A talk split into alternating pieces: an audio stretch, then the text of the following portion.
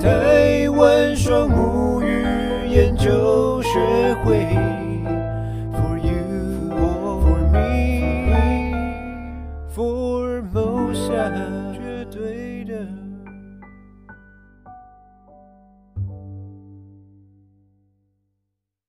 今天是二零二二年的六月零二号，礼拜四。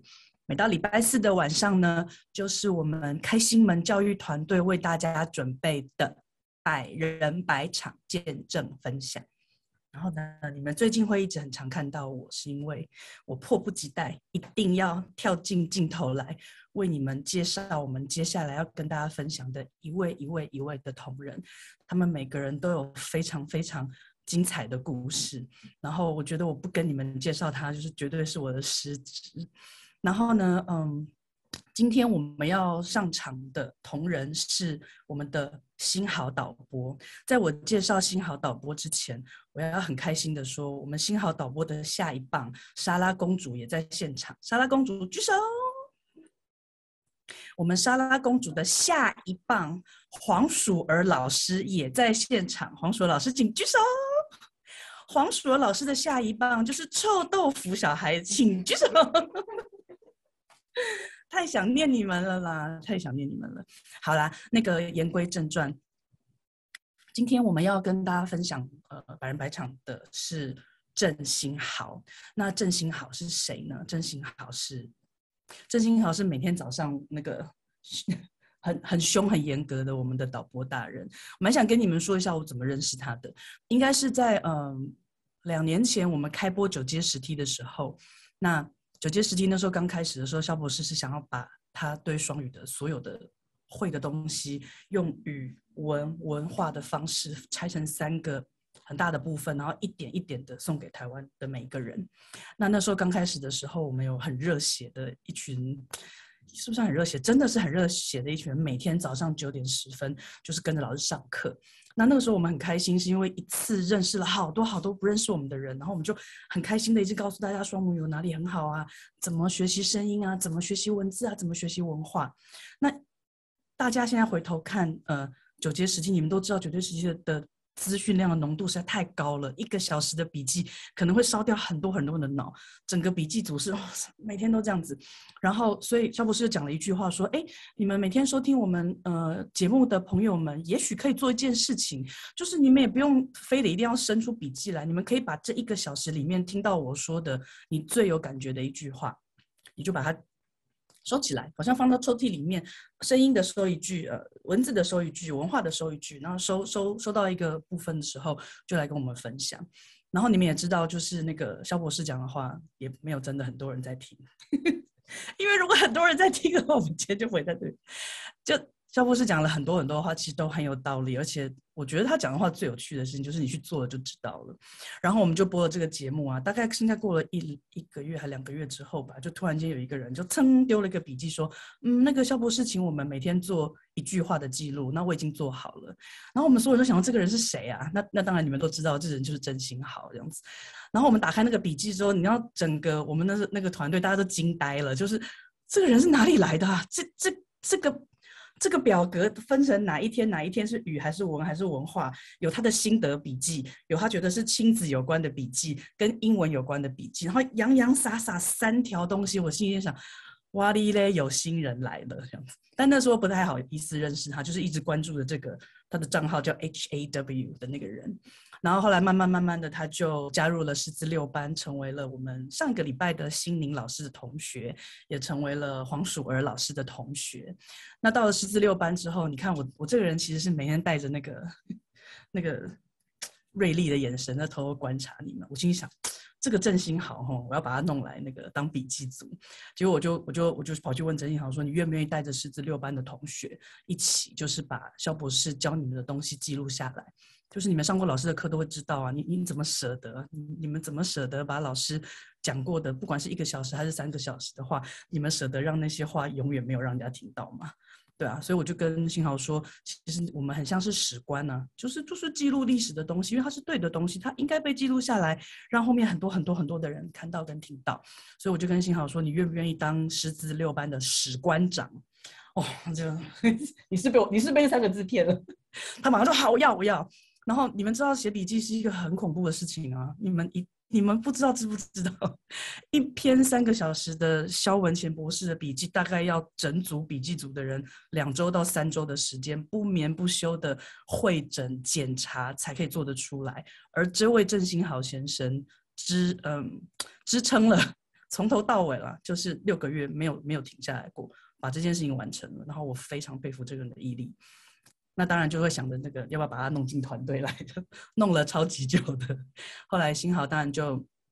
就呃从云林来来加入我们。他有太多事情了啦，就是以前我们在上小说课的时候，有时候笔记写不出来，他就是默默的会丢一些东西说：“哎，学姐，我我有写好，如果你要用，你可以拿去用。”然后就是一个话不多，然后很淡定，然后呃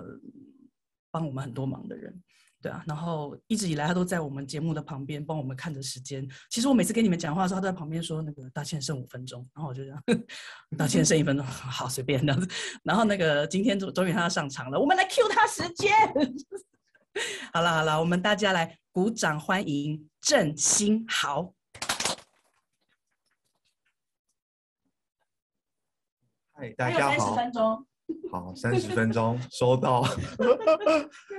啊，看到好多同学，六班的同学，大家好。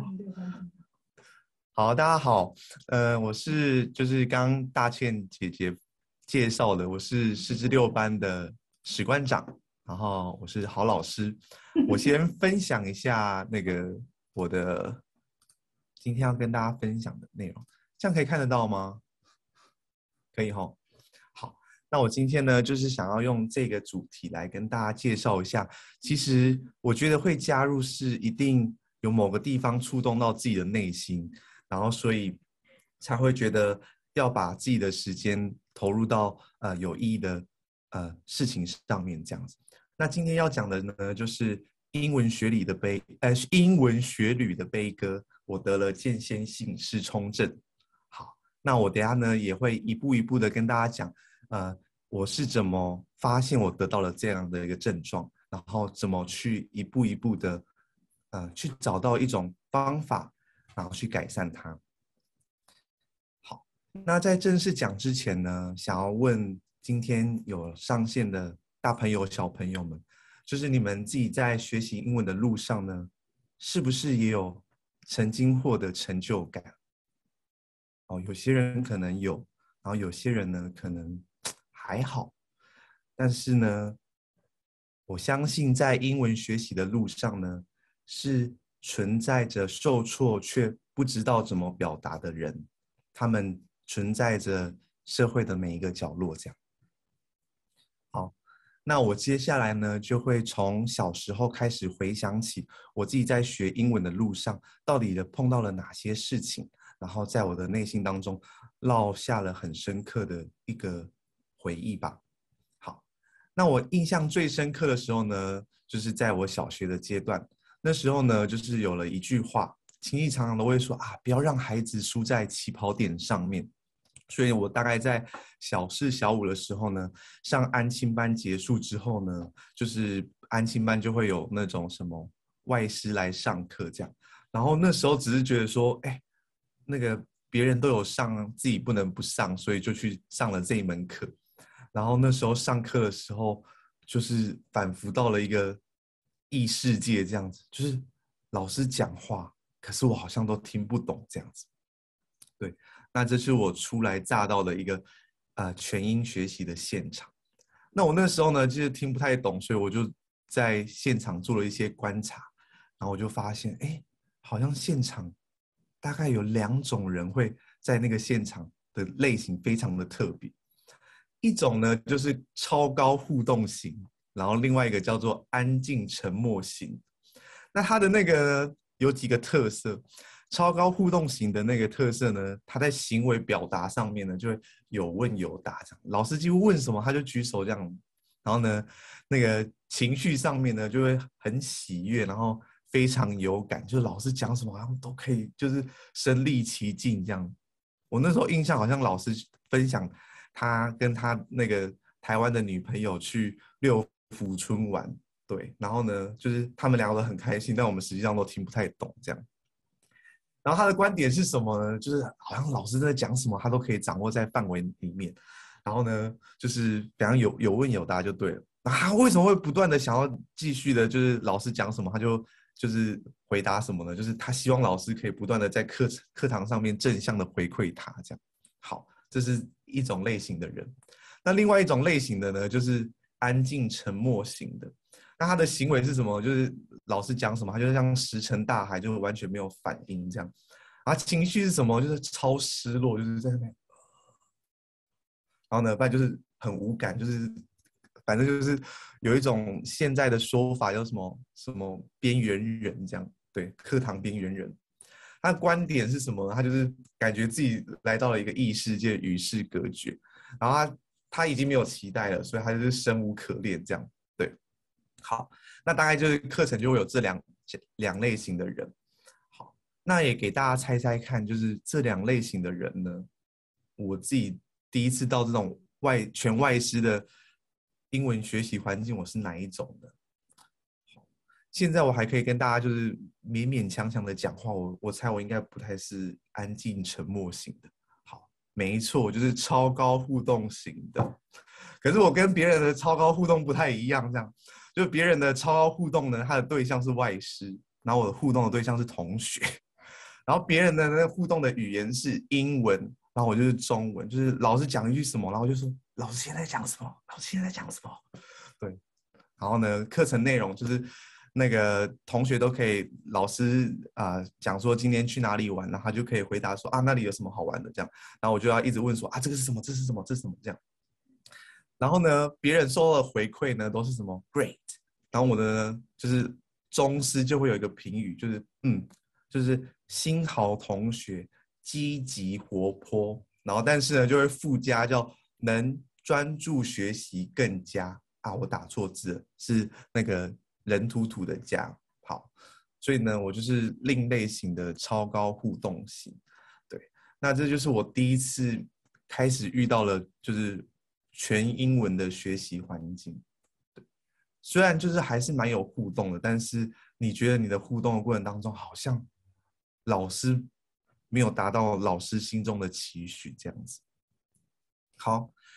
慢慢的呢，就是开始已经要升到国中了，然后一样也是受到这句话叫做“别让孩子输在终点上”，终是中间的终。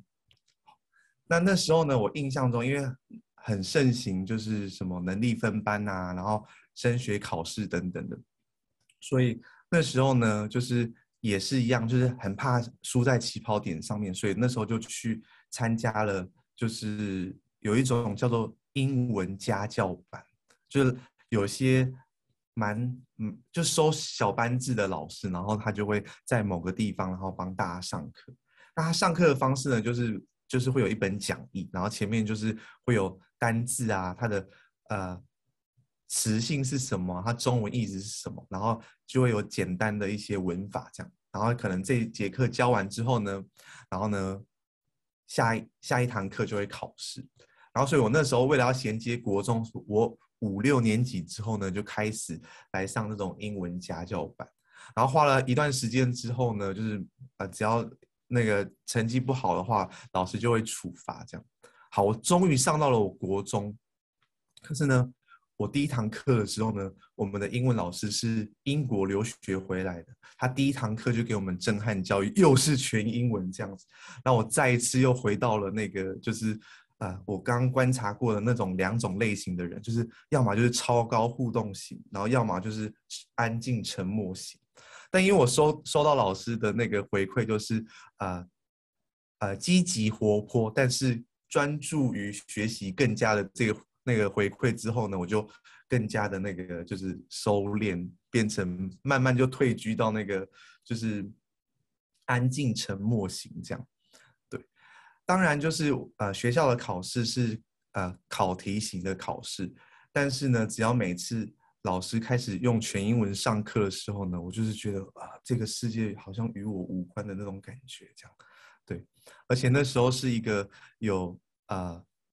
大家说英文的那个年代，然后我们国一的时候就是要呃每周都要就是考大家说英文。然后我觉得我已经很每天很努力、很努力的跟了，然后好不容易，我觉得我好像可以吸收到一点、呃、这种杂志要传递的东西的时候，老师又呃跳了一个什么空中英文教室，然后说哇这个超难的，实在是已经完全不知道就是到底在讲什么。可是每次考试完呢，就是可能你都不知道怎么选答案。可是有些人就是他就会很精准的，就是把答案选 A 啊、选 B 啊等等的，然后我就会去问有一些考得很好的同学，就是说啊，你们到底是怎么让自己的英文就是这么好？答案一出来之后就知道要选选择哪一个这样子。可是我收到的答案好像是我也不知道，大概就是语感吧，对。然后我就突然觉得语感这件事情呢，好像是。世界上最神秘的东西，这个神秘的感觉到底是什么呢？我觉得有点难形容，所以我改编了一个歌词，我觉得蛮适合，呃，代表我内心的写照。这一首呢是那个就是蛮有名的一首老歌，叫《我愿意》。它呢，我就是稍微读诵一下这个歌词改编的歌词。语感是一种很玄的东西，无影无形、无声又无语的出没在心里。全因上课，我在沉默里，我无力抗拒，只好小笑、傻笑地，无奈到无法呼吸，恨不能立即朝向朝你奔狂奔去，大声地告诉你。愿意为你，我愿意为你，我愿意为你忘记我母语，就拿中文课可能来读英文之类的，这样，就算多一秒能触碰到你，这个你就是语感这种东西，失去他科在所不惜。我愿意为你，我愿意为你，我愿意为你被放逐天际。只要你把我的努力回应，我什么都愿意，什么都愿意为你。好，这就是我对于语感这件事情呢，就是啊、每当别人跟我讲说，嗯，为什么要选 A 呢？就语感我也不知道的时候呢，我内心的写照这样。呃，可是那时候其实也蛮感谢我国中的英文老师，他其实有观察到我的学习的问题。然后，所以呢，他其实那时候他每次都留第八节的时候，他就跟我跟另外一个同学，他也怕我一个人就是就是觉得很尴尬，所以他就找了另外一个同学。他的英文其实已经算不错，但是他就是希望有人陪我学习。他就每个每天的第八节，他就带我跟另外一个同学到一个教室，每天就是重复重复的念课本里面的内容给我听，这样。因为那时候不是一个就是啊。呃英文播放很发达一个一个时代，所以可能上课完之后，你要记住那个声音，就是很难很难再复习这样。所以老师就是每天的第八节就利用那个时间点，然后让我确定我这个呃声音是有记住在脑筋里面的。好，我的国中呢就也这样子的，就默默的，就是因为它是一个考科型的。测验，所以当然就是呃，英文杂志那个我可能跟不上，但是在考科上面呢，也勉为其难的，就是没有考得太差这样子。就这样子上了高中，然后也是一样在英文全英授课的环境下，我还是觉得与世隔绝。然后呢，我来到了大学，那时候大学呢，就来到了这这个字叫孩子决站在终点上，那这个终点是什么呢？就是在于你到底还想不想要再继续学英文这件事情。这样，然后我觉得我大学阶段的英文课呢，我这样子的体会是以备待考的英听期中考。大学的生活呢，其实英文是分两两种科目的，一个叫英文课，然后另外一个叫英听课。那英文课顾名思义就是都在在做的是阅读跟写作的训练。那英听的课程呢，就是全英文，然后再加上啊、不断的测验你听是否可以听到英文的一些文本的内容，这样。那我印象很深刻，那时候老师呢，其实很长的时间点都是在做，就是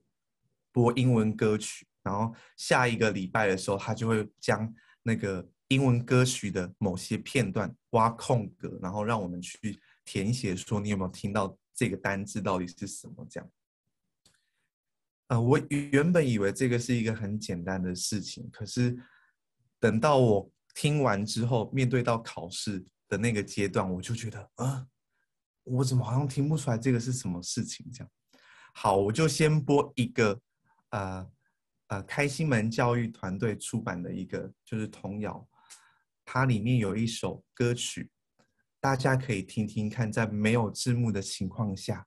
大家的对于这个字会填什么？好，那我先停止分享一下。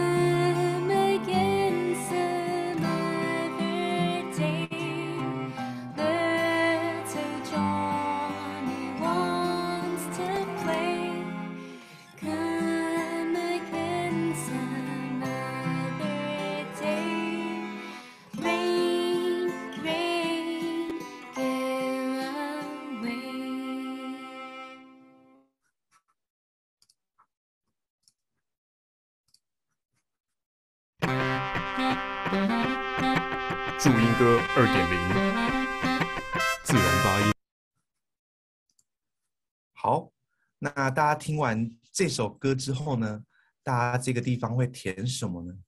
我相信应该有些那个耳朵很好的，应该会写对答案。好，我那时候呢就觉得我会写 mother 这个字，这样就很奇怪，为什么那个 come again？什么 Mother Day？为什么还要妈妈妈妈 是要庆祝母亲节吗？对，然后我就会常常考试的时候就会就是很困惑，就是这样子的一个过程，这样。所以我很多时候每次那个成绩出来的时候呢，我都会有点考得不理想。果真在第一次我大学一年级的英听期中考的时候，然后呢。就老师是一个一个发考卷，而且是由高分发到最低分这样，然后我就是我们班唯一三个不及格的人这样，然后老师拿到那个考卷到我旁边的时候呢，然后他就说啊，幸好啊，你要加油这样，然后我觉得这个画出来我就知道大事不妙，然后我就默默跟老师讲说，老师，呃，如果那个学习有困难的话。该怎么办？这样，他说啊，你有什么学习困难？然后我就很淡定的跟老师讲说，呃，老师，我好像有那个就是选择性听力障碍这样。然后说，老师说，哈，什么？什么是选择性听力障碍？然后我就说，嗯，然后老师就很紧张说，啊，你考试的时候，你你的位置太偏偏了吗？还是听不太清楚？啊，你怎么没有跟老师讲？啊，老师可以放大声一点呐，这样的。然后说。呃，我的有点特别，我是呃听中文没有问题，但听某些其他语文，我好像就是视而不见、听而不闻的那种感觉，这样。然后老师就说啊，那个不是问题啦，啊，那个那个那个好解决，那个好解决。然后老师就飘走了，这样。哦哦，好好好，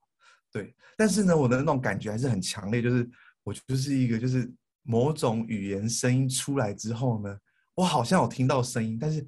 它到底是什么呢？我真的是，我觉得他真的是好像没有进入到我生命里面这样。好，那那种感觉其实大家可能会很难很难的感受到，所以呢，我觉得其实大家要去体会这件事情是很不简单的。好，我其实很常跟很多人讲这件这个过程，这样，然后很多人说：“哇，你这很敢跟老师开玩笑诶，这样子。”但其实呢，我每次很笑的讲这件事情的时候，其实呢，我觉得内心是一个存在很深的痛，这样，因为他其实从我小学就一直存在这件事情，然后呢，我也一直知道他在就在那个地方，然后我也很想努力的，就是按照。我所在学校学习的东西呢，去去改善这件事情。可是不管你怎么努力，它好像都存在。它可能有时候会轻微的改善，可是它过了一段时间之后呢，它又会重新的又在你生命当中出现这样子。对，好，大学毕业呢，反正也是就是很幸运的那段时间，知道自己有这个问题之后，我其实。每次老师要考试的时候，我都把那个歌词印下来，然后呢，我就是考试前我就会不断的把歌词背下来，然后我就是在老师考试在挖空格的时候呢，老师在放他的音乐，可是实际上我就是用我记忆的东西去填写这些东呃这些考题的内容，然后到了大学呃结束前，我就觉得啊，这个英文实在是太。那个杀伤力太大了，就是觉得好，我以后绝对不要再再碰英文这样。对，然后开始工作之后呢，就是看着很多人就是会自己出国玩啊，然后自己也会想说，嗯，好，来一个自助旅行这样子。等到自己踏出国外之后，才发现说，哇，我曾经说不学英文的这件事情，好像不太可能发生。真的要发生的话，可能我自己要。下定一个决心，叫做我要拒绝全球化，我不要去接受任何就是本国以外的任何资讯。我只要一接受之后呢，我一定会又会重新的回到那个感觉，就是面对到一个外语的感觉，这样。对，所以我就那时候就觉得说，除非我做到这件事情，就是拒绝全拒绝全球化。不然的话呢，我应该不太可能从此不再学英文。那也因为这样子，我觉得这个事情应该要被解决，所以呢，就开始了去很多地方去打听，到底怎么样学习英文。那时候很幸运的是，刚好在一个学习团队里面，呃，有一个人介绍了这样的一本书，它叫做《六个月学会任何一种语外语》。那这个呃作者呢，他本身是一个外国人，然后他的本科呢是在做国际心理学家，然后语言学家跟教育学家。那他那时候是出生在纽西兰，他在自己的研究上到了一个段落之后，他觉得呃已经太枯燥了，所以他自己就呃飞到了呃中国去学习中文。然后他去用一个外国人的角度去学一个跨语系的语言，然后在这个过程当中，他得到了一些结论，这样。然后我看了这些结论之后呢，好像开始比较打动我自己对于语感这件事情是天生，就是有些人就富有天生的语感这件事情是可以被训练的。他讲了两个就是需要被打破的迷思，是第一个是有语言天赋的人。才可以学好外语这件事情是不一定的。另外一个是你一定要在国外待过一段时间才可以学好外语，这件事情也是不一定的。那当然，他用了这整本书，然后呢去讲怎么去让一个、呃、在地母语的人去接受一个外语学习，这样。好，那他也讲到了几个原则。第一个呢是他有核心的。很多项原则，但我觉得有些原则呢，是我觉得后续我慢慢可以听到，就是肖博士介绍这样的一个学习方法之后，很快就觉得啊，我就是要用这种方式学习的一个，就是前导的一些概念。这样，他说呢，就是你要把自己的外语当呃，要把外语当成沟通的一个工具。怎么说呢？就是啊，刚刚也有介绍一些学习历程。呃，有些的学习历程呢是以考试为导向的一些学习，它变成是啊、呃，我为了要写出比如说 Apple 的这个字，所以我就要去背它是苹果。但实际上呢，语言的学习是要拿来用的。另外一个呢，他说语言的训练呢是要在生理的训练上为主，这个就是有点像是它本身是一种肌肉跟听力的一种记忆训练。你有训练这样的生理训练之后，他熟悉完，他一定可以在你身身体上面呃去做反应这样子。那除了有生理训练的这个前提之外呢，你也要有一个自己有一个好的心理状态。那这个心理状态就是不要被前面两个说啊，有些人的语感好是因为他天生就富有好的语感，或者是说啊，因为我没有办法有这样的一个很好的语文环境，所以我才有办法学习好这样子的语文。那关键的行为训练呢，就是第一个，你一定要多听。然后把自己的外语的 DNA 建立好，但他这个多听呢，不太像我们一开始就是要去推荐的，是说啊，多听什么别别人的一些呃外语的，就是广播节目啊等等。他也是说要从最细小、最细小的因素开始啊，训练起自己的 DNA，这样子。有了这个 DNA。基础之后呢，你要开始进行大量的组合跟大量的替换，然后再开始呢，将核心高频的内容开始学习，然后呢，呃，这个之后还要再找到一个好的外语家长，然后最重要的是要掌握到发音的绝招，这样子，呃，这些点呢会在这个地方讲到的是，我觉得很多地方是啊、之后我加入到就是开始。加入开心门教育团队，然后乃至说在师资班的学习，我觉得这些关键因素都在这样的一个机构存在着。好，接下来讲到了就是英文转变的契机。那时候虽然有了这本书，然后也按照这个方式开始做一些训练，可是我觉得在那个学习方法下，我觉得还是有一些局限。第一个局限是当。这些书在教导一些语语文上的学习的时候，你可能会有一些要窍，你想要，呃，你不太了解，你想要找人询问。可是，呃，这套系统的创办人他是在在外国，你其实是很难有机会可以去去去这么直接的去请教一些学习上面的一些啊、不懂的地方。另外一个是，他虽然在用一本书来教学大家，但实际上呢，呃，他自己是走过呃两种语言的学习的人，但实际上对于我们这种呃对于外语是完全陌生的人，我们实际上完全不知道到底两种语言当中有多少个因素存在着。那哪些因素到底是共通的？哪些共呃语言是因素是不共通的？都是要被纳到自己的英呃英文的资料库里面，所以没有人帮忙可以做这个会诊的动作，所以变成你在学习的过程当中花了很多时间都在摸索这些事情，这样子，直到了呃那时候有一个就是九阶十梯啊、就是之前工作的一个同事，他刚好就在一个群组 po 了这个啊、九阶十梯的讯息。然后那时候呢，就是毅然决然就哎，觉得上线听听看这样。就在第一堂课的时候，我就听到了博士的这句话，我觉得，啊，我觉得这这个学习法就是我想要的。博士其实那时候呢讲说，我想要带给大家语言的教学，但我不是要让大家英文变好，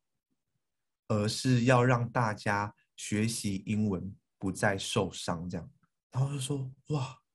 居然有一个人是，他不管你英文到底好不好，他只在乎你学习的这件事情不要受伤。但他也附注了一件事情：不受伤不代表英文就会不好。这件事情，他有可能因为你不受伤，英文学好这件事情是附加而来的。”那也可以在这个地方呢介绍一下肖博士的背景。那他呢其实是台大外文系毕业的，然后在师大翻译所，然后博士班的呃是在北京清华大学做翻译博士。那他其实对于啊、呃、外语的著作呃是专攻莎士比亚的《汉姆勒》。对，那他当然也有很多很多在呃英文教学上面，尤其是双语教学上面，很多可以支持这样的教学的一些呃成长背景、学习背景跟教学背景这样子。然后，所以那时候呢，就是听到了九阶十梯可以用这样的方式脚踏实地的学习，我觉得在英文学习上面，你会有一个。就是仰望的对象，可以作为自己可以追寻的一个目标。那有这样的一个人呢，我觉得是不够的，一定是要回过来看他到底是用什么样的东西来带着大家去学习英文，不要受伤，而且附加的东西是有机会让英文变好。那回归到刚刚六个月学习啊，任何一个外语。当中呢，他有讲到了，是一开始就要进行你英文资料库的 DNA 的重建，这样。那所以他将两种语言，华语声音跟美语声音的声音的个数都分别盘点开来之后，再把它结合起来，哪些是共通的，哪些是某一个语系缺少的，他就把它做了这样一个台湾双语。注音符号表，用我们最熟悉的方式去学习两种语言。那我觉得这件事情呢，还不值得让自己在学习英文的过程当中去达到啊、你刚刚在很多学习阶段，你要被投入到另外一个异世界的面临的种种困难。所以呢，他就帮我们除了这些因素建立完之后呢。他们帮我们把所有可能的英文的资料库、英文声音的资料库，很容易用到的，他列举了八千八百个。然后呢，就是进阶的总共的资料数是六零二零零个。那就是不断的就是会在九阶十梯上面呢，就是介绍这样的声音，然后怎么去让自己去做练习。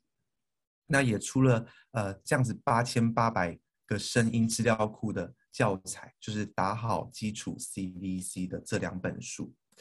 当时呢，只是听着九阶十梯的课程，但是呢，也知道有师资班的这样子一个学习系统。但我那时候并不觉得说，呃，我要马上投入到师资班的学习。呃，当时在开班的时候是师资六班，开课的地点是高雄。我那时候呢，因为觉得没有迫切性，我常常都想说啊，高雄场他有一天会不会开班开到云林场，我再来报名好了这样子，所以我就觉得慢慢来没关系。可是就在这件事情呢的那天的九阶十梯上面，啊、呃，老师讲了一件事情，是台湾正在发生的一件事情，叫做台湾将在二零三零的时候呢，要开始迈向双语国家。当时听的时候，觉得这件事情应该也很远吧，就很像，嗯、某件事情，你说我要去美国，可是呢，你有时候觉得说啊，美国这件事情，再过个十年去也没关系吧，二十年去也没关系吧，我就算没去，应该也没关系吧的那种感觉。所以二零三零呢，双语国家这件事情，我也觉得，嗯，应该是。可能十年后会变成双语国家吧，或者是它自动就会变成双语国家吧。直到呢，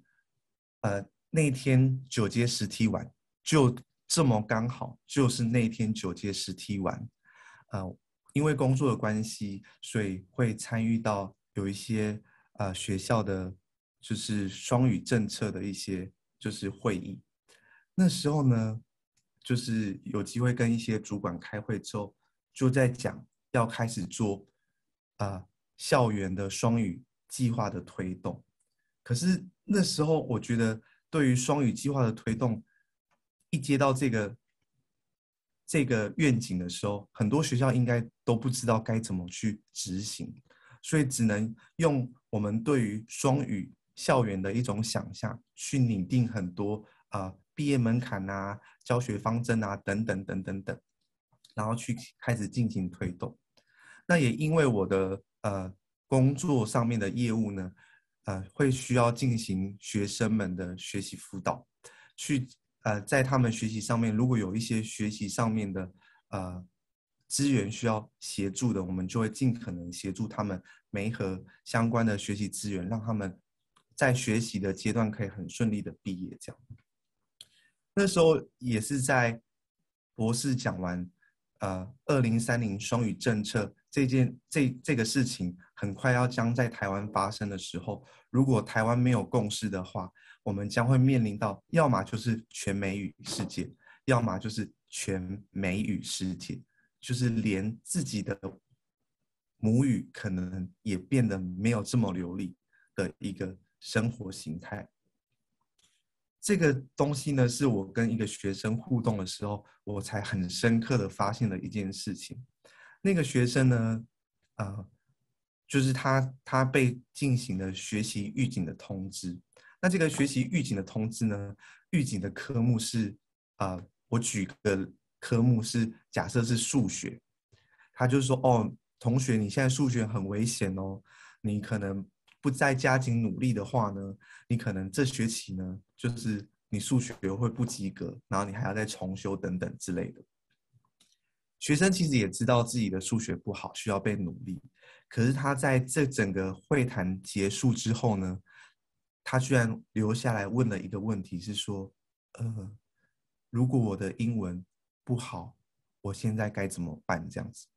他只是一个刚进学校的一个学生。他很迫切的是数学的问题，可是他却问了一个跟他很远很远很远的一个科目。我就突然他问了之后，我就想到了一件事情。我那时候学习的经验也是这个样子，好像如果我知道我的语言学习有问题，如果不从现在开始，等到老师下一堂课要考试的时候，我是没办法准备的，我是没有办法。临时抱佛脚，就让自己可以面对到，就是一个，呃，需要不断进行生理训练的一个科目这样子。所以从那个开始，我觉得这件事情好像是玩真的。就是台湾双语的政策开始推动之后，如果不开始一起做这个，呃，教改的运动的话，有些人就潜藏在自己的内心当中，他不知道该怎么自己救自己的英文，但是他也不知道该怎么说这样子。于是我加入了就是师资六班，那我觉得在这个过程当中，是我人生当中蛮美好的一个际遇。对，在这个过程当中，我们可以跟着博士一起学习，然后我们有着系统化的学习，呃，怎么从一开始的。基础音素，然后慢慢的将子音母音做结合，然后再来是美语当中很重要的语调，等等等等的，呃，博士就带着我们一笔一笔的练习。那我觉得师资班最大最大对我双语学习上面一个很重要的要素，就是因为有这一群人。让我在台湾就可以有一个外语的学习环境。我觉得这呃，到现在其实回想起来也很不简单。我毕业其实已经一年多，快两年吗？一年多左右。就在那时候还在六班的时候，就是你就会跟着自己的同学，然后呢，不断的自发性的组成团练，不断的就是定期定量的团练。团练到现在，我们都还在进行团练的过程。啊、有可能彼此的工作忙没有上线，但是这样的团练都没有断掉过。就有一个人、一群人，然后呢，乃至一个团体，不断不断的陪你练习声音，而且这样呃，这群人对于声音上面的啊、呃、追求呢，是你很难想象的。当时呢，我们为了要把这个美语的声音，刚刚说的八千八或者是六零二零零的这个资料库建立起来呢，我们真的是很长时间是没日没夜的，就是不断的录音啊，然后同学就说：“哎，你的那个录音档我帮你听听看，哪里有问题？”然后呢，提出一些建议来做修正，这样子。对，那刚刚在那本书里面讲到的，就是你在学习任何一个外语的时候，你要找到一个好的外语家长。可是，在台湾，我却遇到了这么多、这么多的同学，可以来帮我听我的声音，跟外语上面是不是、越来越接近，越来越接近。好，那我觉得这件事情呢，是呃，我其实因为这一次的分享，也让我有机会从小开始回想我自己一路以来，呃，怎么去面对。这种间歇性，呃，选择性听力障碍的这种这种症状，也让我因为遇到了开心门教育，然后这套的教学方式，让我觉得啊、学习好外语这件事情是有机会的。然后呢，呃，我觉得利用这个机会，很高兴可以把自己的呃所见所闻跟大家做分享，然后也很高兴自己。可以为啊、可能世界的你，台湾的某一处，你可能也一样经历着啊、这种无声的痛苦的孩子们、大孩子们、呃、做发声，呃，希望为无声发声，然后让有声发声，这样。好，那今天是我的分享，然后也非常呃恳切的呃。邀请大家，其实您可以对于这套学习系统呢，也可以多多的认识。如果你也对于外语想要有进一步的学习，变成可以跟自己的母语啊、做一个结合，我觉得师资班也是大家可以去啊、呃、参考的一个选择。好，那我今天的分享呢就到这个地方。好，那。我们下礼拜呢也会同一时间有我们的莎拉姐姐，莎拉姐姐挥挥手，她会来跟大家分享她呢跟双母语的故事。好，那我们最后一样也播一次《求情天外天》，然后我们就准备结束今天跟大家的相遇。